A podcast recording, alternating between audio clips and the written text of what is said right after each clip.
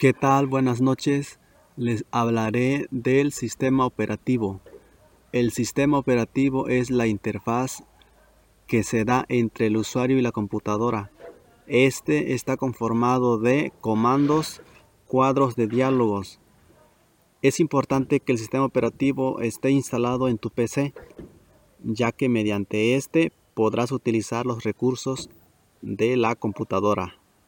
Espero y le haya gustado este podcast. Gracias.